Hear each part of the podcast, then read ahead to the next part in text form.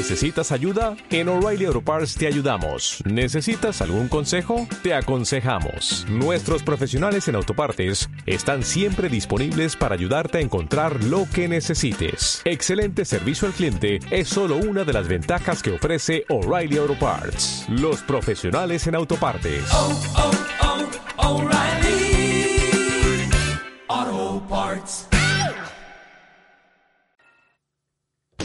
La buena actitud y la buena onda se comparten. Y aquí se vino a pasarla bien. Dale Play Miami. Dale Play Miami. Con Lucía Tovar y Fran Carreño. Por VDM Radio. Contenido global para rediseñar tu mente.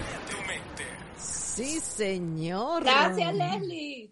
Gracias, Belén. Cuídate mucho. Sí. No. Gracias, gracias a ustedes. Gracias, gracias. Que estés muy bien. Em, continuamos aquí, ahora sí, en el segmento de, de, Inmigración al Día con nuestra abogada Morela Salazar Dacher. Ahí se nos coló un saludito de, Ok, pues si quieres, si quieres volvemos. Mm, bienvenidos, bienvenidos. Esto se llama Inmigración al Día con nuestra queridísima abogada Morela Salazar Dager, que ya está conectada con nosotros para este, este episodio de podcast con las noticias de inmigración. More, buenos días.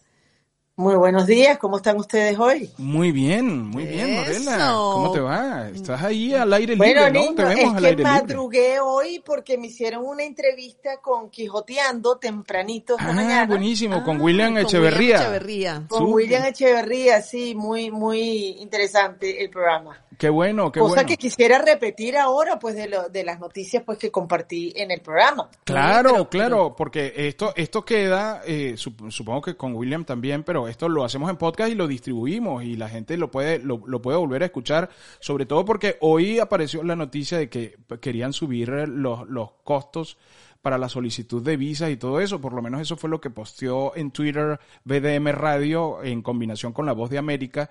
Eh, eh, eh, es una de las, de las noticias que están en, los tabloides hoy, como se decía antes. Exactamente.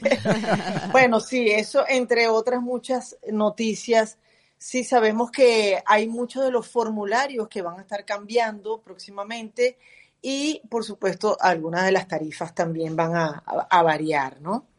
Pero eh, el tema que quería abordar hoy eh, eh, realmente es un poco triste, digamos, porque estuvimos explorando y, y, William hizo contacto conmigo por una noticia que salió en CNN hace un par de días acerca de los venezolanos que ahora están cruzando por la frontera. Eh, o sea, es increíble porque como yo siempre he dicho en nuestros programas, el venezolano realmente no era, o sea, Venezuela no, no, no, no era un país de emigrantes para nada, todo lo contrario, la gente inmigraba a Venezuela. Mm. Y bueno, a lo largo de estos 20 años de, de crisis, terrible crisis política en el país, pues los venezolanos se han visto obligados en primer término a salir pues con sus visas apropiadas a los distintos países del mundo. Y a medida que toda la situación se ha ido complicando más y las fronteras en el mundo entero se han cerrado y, la, y, la, y encima nos pegó una pandemia terrible, pues ya estamos llegando pues a, a, digamos las últimas consecuencias de que los venezolanos ahora optan incluso por cruzar toda Centroamérica y a través de México cruzan la frontera con los Estados Unidos. Es una noticia realmente triste porque si bien en diciembre del 2020 eh, habían contabilizado más o menos a 96 personas, digamos 100 personas que venezolanas que habían cruzado la frontera, Hoy por hoy se están calculando aproximadamente 100 mil. Wow. O sea, eh, eh, es devastador, es devastador. Es que la, de, la, ello, la desesperación pues, de la gente es está llegando a unos niveles insólitos porque no tienen recursos, porque están muriendo de hambre los niños. Entonces los padres dicen, porque a veces uno juzga, uno dice, pero ¿cómo se le ocurre a esta persona cargarse ese niño por esa frontera? Pero dirá, bueno, sí, sí. si nos morimos, nos morimos en la frontera y no nos morimos en el intento, sin, sin en el intento, morimos en el intento. y no haciendo nada y muriéndonos de hambre aquí en nuestra casa. Sí, sí, sí, es, es, horrible y bueno, como bien sabemos, ya se calculan cerca de 6 millones de venezolanos que han salido del país eh, y están, estamos regados por todas partes del mundo eh, y Latinoamérica pues ha acogido a muchos de ellos, sobre todo Colombia, debemos eh, mencionar, que además ha implementado ciertas prácticas migratorias internas de Colombia que les han dado eh, digamos, legalidad a los venezolanos, de manera que puedan por lo menos tener una vida activa y trabajo y, y, poder llevar pues su vida adelante, ¿no? Mm. Eh, sin embargo, pues sabemos que toda Latinoamérica hoy en día está, está pasando por momentos bastante dificultosos y lamentablemente no, no vemos mejoría porque porque estamos viendo pues la tendencia, ¿no? de Latinoamérica. Y además, lamentablemente, pues no, los venezolanos no hemos sido los mejor acogidos en estos otros países, a pesar de Venezuela tradicionalmente haber abierto los brazos siempre a todo país que estaba en, en problemas internos, pues los acogíamos a sus ciudadanos con todo el cariño del mundo, ¿no? A veces yo recuerdo cuando estaba jovencita, que, que, muchos de nosotros decíamos, caramba, pero los extranjeros tienen mejores oportunidades que los venezolanos. Sí, sí. no sé si ustedes recuerdan. Totalmente, totalmente. Y es que sabes que eh, también creo que, bueno, eh, eh, lamentablemente los países no tienen memoria y creo que esos problemas que se están dando es con las nuevas generaciones, con las nuevas generaciones de los propios países donde estamos llegando y se están dando esos problemas. O sea, no, no existe esa referencia que hubo, por ejemplo, en Chile, que he visto algunos inconvenientes en las últimas semanas en Chile. Que toda la gente que salió de la dictadura de Augusto Pinochet fue a parar a, Venezuela, incluyendo a Isabel Allende, cabe destacar. Incluyendo, Incluyendo a Isabel Allende. Fueron a parar a a Venezuela y lo preocupante en este caso es que no se ocupen de decir, ya va, espérense un momentito, esta gente nos recibió a todos cuando todos estaban, cuando todos estábamos en problemas.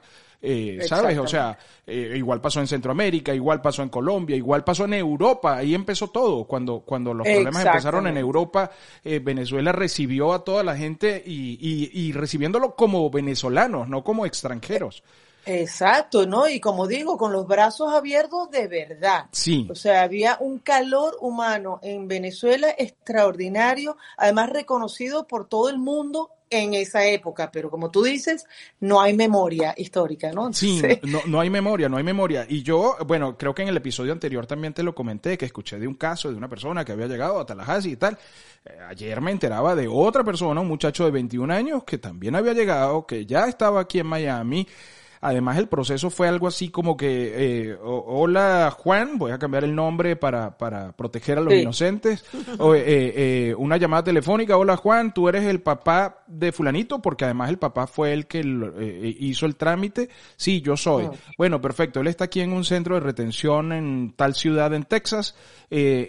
tienes tanto tiempo para mandarle un pasaje para que se vaya, en este caso a Miami, a la ciudad de Miami. Tienes tanto tiempo, así que mándale el pasaje de una vez para mandártelo para allá de, de, de, una. Entonces de una. Bueno, y fíjate, esos son los afortunados que tienen familiares aquí que de alguna manera los pueden reclamar. Pero hay otros tantos que de acuerdo a la noticia, y, y, y repito lo mismo que dije en el programa anterior, o sea, no tengo los datos oficiales, ¿eh?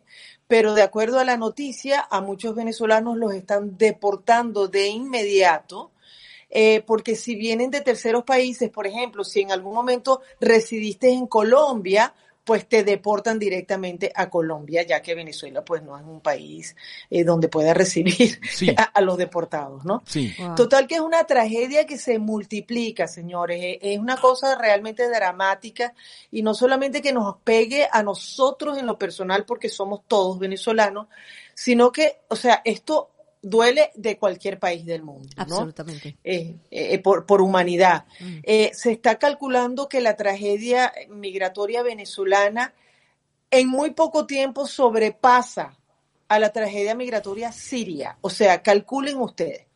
Wow. es tremendo. dentro de todo esto, como me puse a hacer un poco de estudios y de research, me encontré, además, que calculen ustedes que en el año 2000 Estados Unidos tenía censados a 98 mil eh, venezolanos o personas de origen venezolano que residían este, en este país. Ya para el 2020 subió ese número a 225 mil. O sea, el 120% más. Sí. Y hoy por hoy, de acuerdo al censo del año 2020, tenemos a 550 venezolanos en este país. Ojo, estos son los censados. No sabemos las personas que están en estatus regular. Exactamente. Claro. O sea, tenemos eh, aprox 550 mil.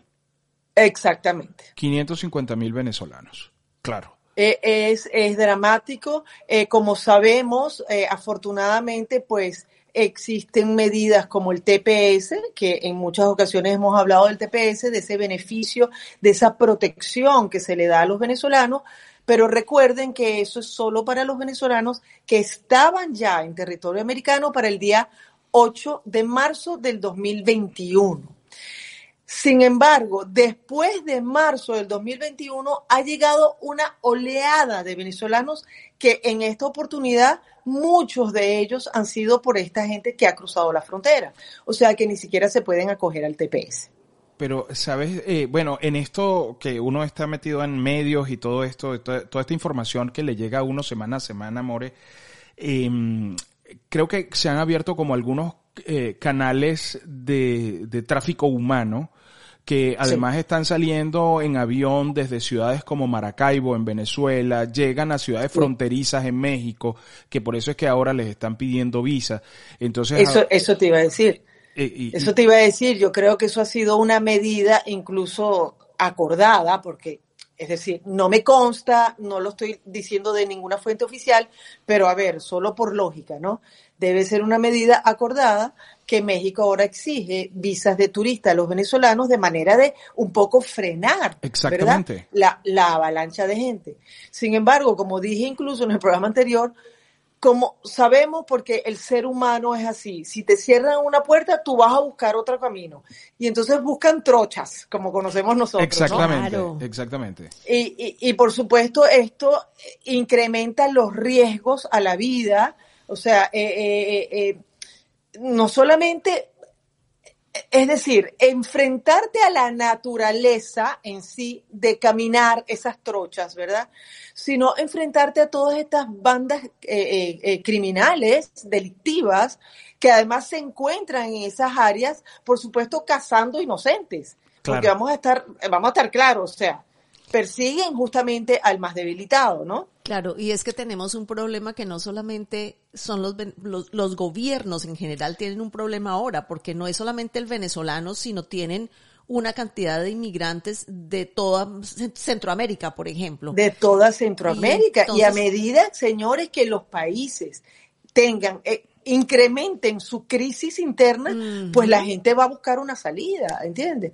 Y eh, eh, yo, bueno, no sé, yo no soy política, ni, ni me meto en las políticas porque no, no me gusta ser eh, controversial en este aspecto y, y no quiero dar opiniones personales, pero es que si no se cura el mal interno, esto va a seguir sucediendo. Absolutamente. Ya estamos viendo, ya estamos viendo además las tendencias en Latinoamérica.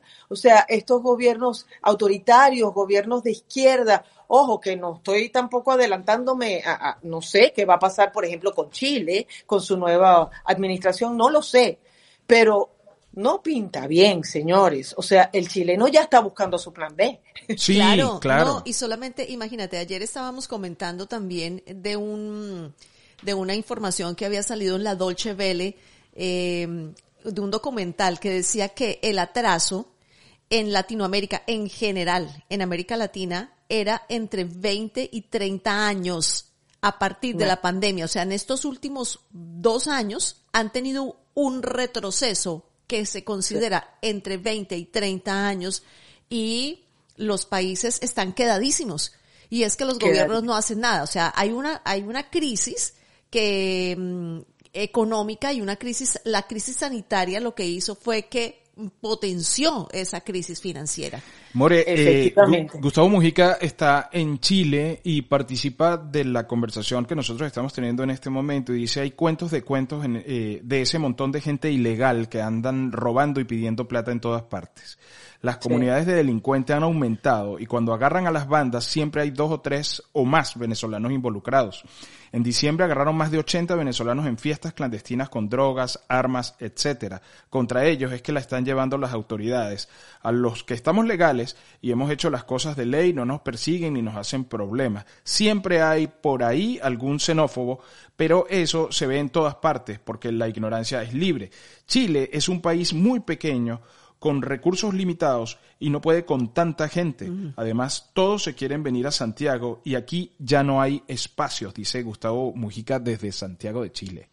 Y Gustavo, estoy de acuerdo contigo y sé que y sé que eso sucede este y pagan justos por pecadores Entiendo incluso aquí en Estados Unidos, efectivamente ya se ha comprobado también que muchas de estas bandas delictivas también tienen eh, participantes o miembros que son de origen venezolano también mm. y que le hace daño, les hacen daño a sus compatriotas venezolanos. O sea, delincuentes hay en todas partes, de todos los colores y de todas las nacionalidades, eso lo sabemos. Este, pero la tragedia particular que vivimos los venezolanos hoy en día eh, va más allá de, de, cualquier otra cosa que hayamos visto históricamente en Latinoamérica. Sabemos, por ejemplo, que históricamente los cubanos eh, en un momento pues se tiraban al mar para llegar a los Estados Unidos. Y eso fue, bueno, devastador para el mundo ver cómo esta gente arriesgaba sus vidas a que se lo coman los, los, los, tiburones. O sea, y hoy en día, pues nos toca a los venezolanos vivir esa, ese drama, ¿no? Eh, yo de verdad, y lo digo con toda honestidad, y, y ustedes que me conocen saben que es así, rezo a diario por el bienestar de todos, de toda Latinoamérica, que caramba, que abramos los ojos, que estudiemos un poco de historia, que no repitamos los errores que ya hemos visto suceder en otros países, porque de hecho nosotros los venezolanos cometimos ese grave error. Se nos olvidó lo que había pasado en Cuba, que eh, precedió, ¿verdad?, nuestra historia. Morela, ¿y, esto está en manos de quién? O sea, ¿quién, quién puede resolver, como dice el, Chapulín Colorado, ¿quién podrá ayudarnos? Mira, yo creo que realmente tenemos que acudir al Chapulín Colorado, porque es que no veo quién pueda. De verdad que es un problema que además se, se, redimensiona en cada país. Por ejemplo, para los Estados Unidos también, o sea, recibir a esta oleada de inmigrantes, o sea, por más rico que sea este país, que bien sabemos que lo es, eh, sabemos que hay leyes migratorias que eh, mal que bien funcionan y tratan y tal, y hay, hay muchas personas que son, se abocan a ayudar a la inmigración, ¿verdad? Que llegue de aquí de alguna manera legal. O sea, es que enteramente se va de las manos también, porque es demasiado, es demasiado. Yo, yo, no sé, de verdad que no sé cuál va a ser la solución, señores, porque cerrar fronteras es una tragedia. Abrirlas enteramente causa otra tragedia. O sea, no sé cuál es la solución, no, no tengo la palabra mágica, de verdad. Wow, wow. Em, bueno, eh, em, también teníamos en el tintero para conversar en este contacto, en este podcast, eh, el aumento, los cambios en las formas, en las planillas, cambio también, como te decía esta mañana, eh, me tocó ver en, en la agenda informativa de BDM Radio y La Voz de América Em, el aumento en las tarifas también para ciertas, no sé si es para todas las visas o para ciertas visas, pero lo están estudiando. Creo que decía el gobierno de, Joe Biden está estudiando la posibilidad de, aumentar los costos en la solicitud de visas. Cierto. A ver, ¿sabes qué? Em, un poco para poner en contexto. La, los formularios que hay que llenar cada vez que se hace una petición de visas eh, tienen ciertas tarifas, ¿verdad? Hemos sabido que USCIS, que es el ente pues, del gobierno que se encarga de todos los procesos migratorios, este, aparte del Departamento de Estado cuando son procesos consulares, em, ha tenido un déficit tremendo en cuanto a, fondos para mantener pues, las operaciones. Mm. Independientemente de los fondos que otorga el gobierno a, estos, a estas entidades, pues también se sustentan de eh, las tasas que los beneficiarios o los que persiguen tener una visa eh, pagan, ¿no? Eh, periódicamente estas cosas se van evaluando para incrementar eh, los procesos. No siempre suben todas las tarifas. Son estudios que se hacen pues muy analizados particulares de, de algún tipo de visa. Probablemente a lo que se refiere ahora son las tarifas de la emisión de visas a nivel consular. Honestamente, no vi la noticia, pero sí sé que desde hace rato nos están avisando que tenemos que estar muy atentos a que ciertos formularios van a ser modificados y que sus tarifas eh, eh, también van a ser incrementadas. Este, pero no es nada raro, no es nada nuevo. Eh, esto sucede, como les dije, periódicamente al transcurrir ciertos tiempos y, la necesidad pues financiera de estas entidades. Oh, perfecto. Qué bueno, qué bueno que lo aclara, porque así también igual, o sea, si, si voy a hacer una solicitud, si lo estoy considerando, si 2022 es el año, pues buenísimo que vaya adelantando antes de que de repente me vaya a tomar uh, por sorpresa alguna, eh, que suban las tarifas y entonces eso incremente mi presupuesto, que siempre, siempre está ahí, sobre todo si es familiar, ¿no? Ahí, ahí apareció el asistente de Morela, ahí está. Ahí está, la asistente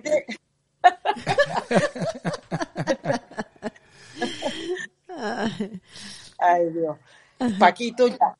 ¿Cómo se llama? Paquito. Paquito. Paco. Paco. Es Paco. Paco. taco, taco. Paco, Paco. ¿Paco o taco? Estoy Paco. Estoy, buscando a Lola para Paco. Ah, está buscando ese, ese eh, así se pone uno, sobre todo en el mes del amor y la amistad de San Valentín, se pone uno.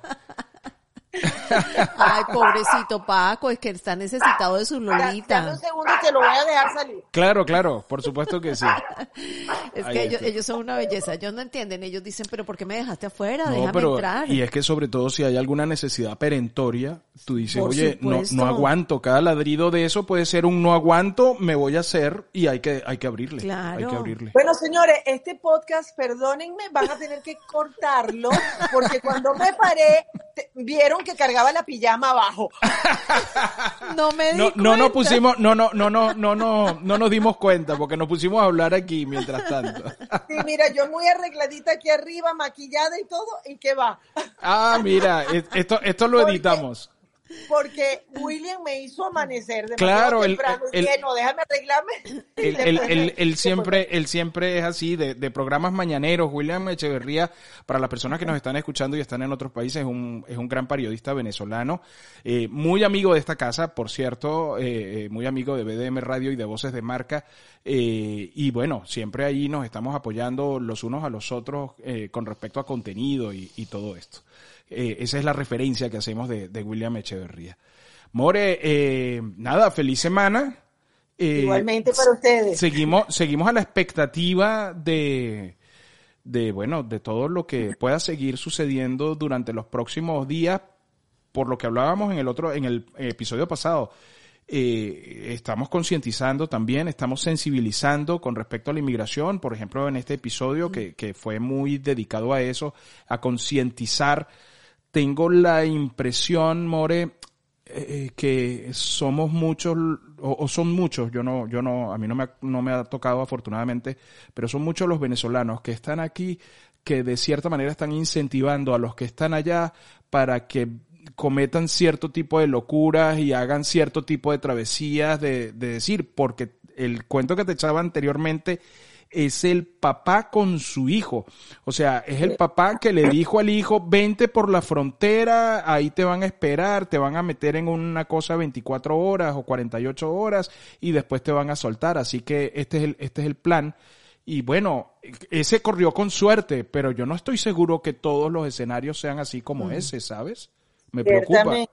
Y sí, lo que estás diciendo es tan cierto que también lo comenté en el programa pasado, el otro me llamó una persona para preguntarme, ¿a usted le parece que yo le puedo decir? No, a mí no me pregunten eso de ninguna manera. O sea, yo no puedo de, ninguna manera estar de acuerdo con que una persona rige su vida así. Sí. Y además, sin saber si realmente va a poder llegar o no.